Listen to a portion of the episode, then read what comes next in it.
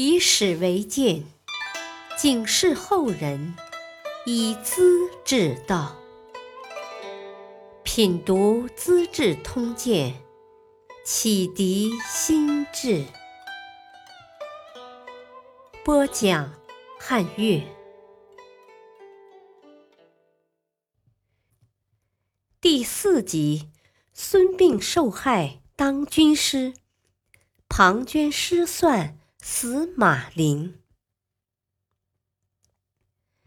孙膑是山东人，青年时代和庞涓同学在鬼谷子门下学兵法，成绩都是拔尖的。但孙膑略胜一筹。庞涓功名心很重，没学到家就急不可耐的下了山，到魏国做了将军。他深知自己的才能不及孙膑，却假惺惺地邀请他下山共同商量军事。孙膑是个正直单纯的人，欣然前往。哪知刚到，庞涓就将他软禁起来，加上莫须有的罪名，用毒药腐蚀他的腿筋，割掉膝盖骨，脸上刺罪纹，弄成终身残废，见不得人。庞涓暗自得意，从此以后，我的本事算得天下无敌了。公元前三百五十三年，齐国的使者淳于髡到了魏国，孙膑早就了解他的为人，有才能，很幽默，富于同情心，肯帮助别人。他也知道齐国的君主威王很爱惜人才。只有借助淳于髡的力量逃到齐国去，才有出头的日子。打定主意后，便请了一位关心他的朋友，也是受庞涓迫害的罪人，偷偷的求见齐国使者，说明来意。当时就得到淳于髡的极大同情和关怀。淳于髡动身返回齐国时，设法将孙膑装在马车的暗箱里。混出魏国边境，引荐给齐威王。当时魏军正在攻打赵国，赵国抵敌不住，向齐国求救。威王想请孙膑当大将，出兵救援。孙膑恳切地推辞说：“我是受了刑罚的残废人，缺少威仪，会损害军队形象，还是做个幕后的参谋吧。”威王接受他的建议，叫田忌做主帅，孙膑当军师。坐在一架蒙着布幔的马车里，出谋划策，在桂林地方打败了魏军。十二年过去了，好战的魏国又出兵攻击韩国，统帅就是庞涓。韩国向齐国求援。威王派出原班人马，指挥军队，不和魏军直接对抗，却急行军扑向魏国的都城大梁。庞涓慌了，怕国家的基地受到打击，赶忙从前线撤军，拦截齐国的部队。这样一来，韩国的危难也就解除了。怎样打垮庞涓呢？孙膑和主帅田忌商量，提出自己的想法。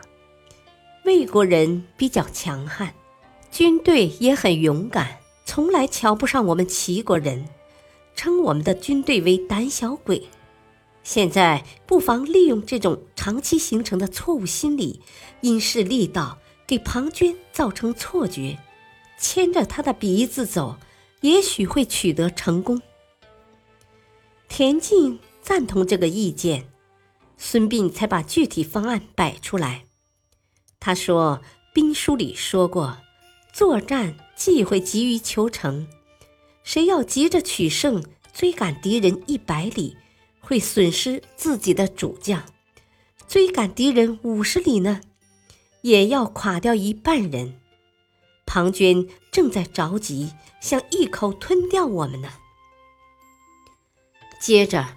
孙膑谈了他所设计的减灶法。田忌和其他主要将领都表示赞成。齐军头天宿营，挖了十万口灶，第二天只挖五万口，第三天又减少到两万，一天天的减少，最后只有稀稀拉拉的土灶了。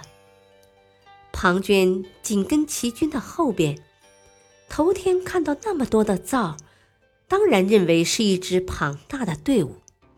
第二天。灶头少了，认为齐军在大量溃散。第三天，灶头更少，以为齐军已拖垮了。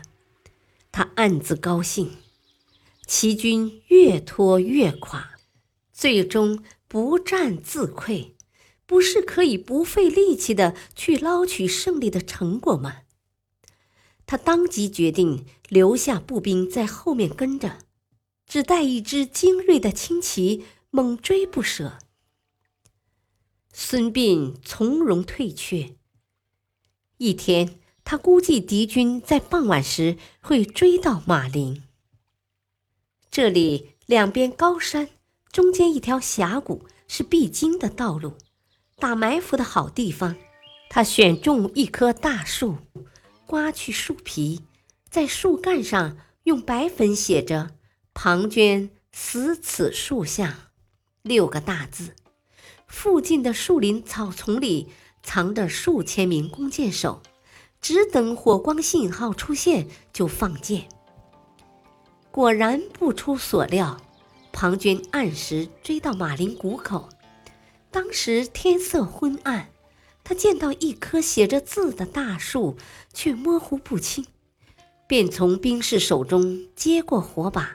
举起来照看，还没读完，树丛里突然嗖嗖的一片响声，飞蝗般的羽箭包围了大树，庞涓身上顿时射得像刺猬一样倒了下去。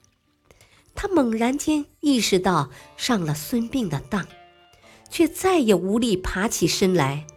他怕当俘虏，便艰难地拔出佩剑。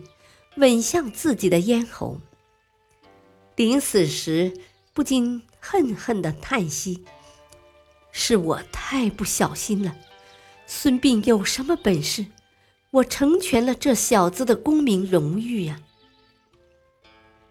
魏国的军队被打得大败，主帅太子申也当了俘虏。孙膑解救了韩国的危难。也洗雪了自己的耻辱。他著的兵法流传后世，但他的名字却并未留下来。病是古代的一种刑罚，只割掉人的膝盖骨。孙膑受过庞涓的行刑，后人才这样称呼他的。感谢收听，下期播讲。苏秦合纵连六国，张仪受辱，向强秦。敬请收听，再会。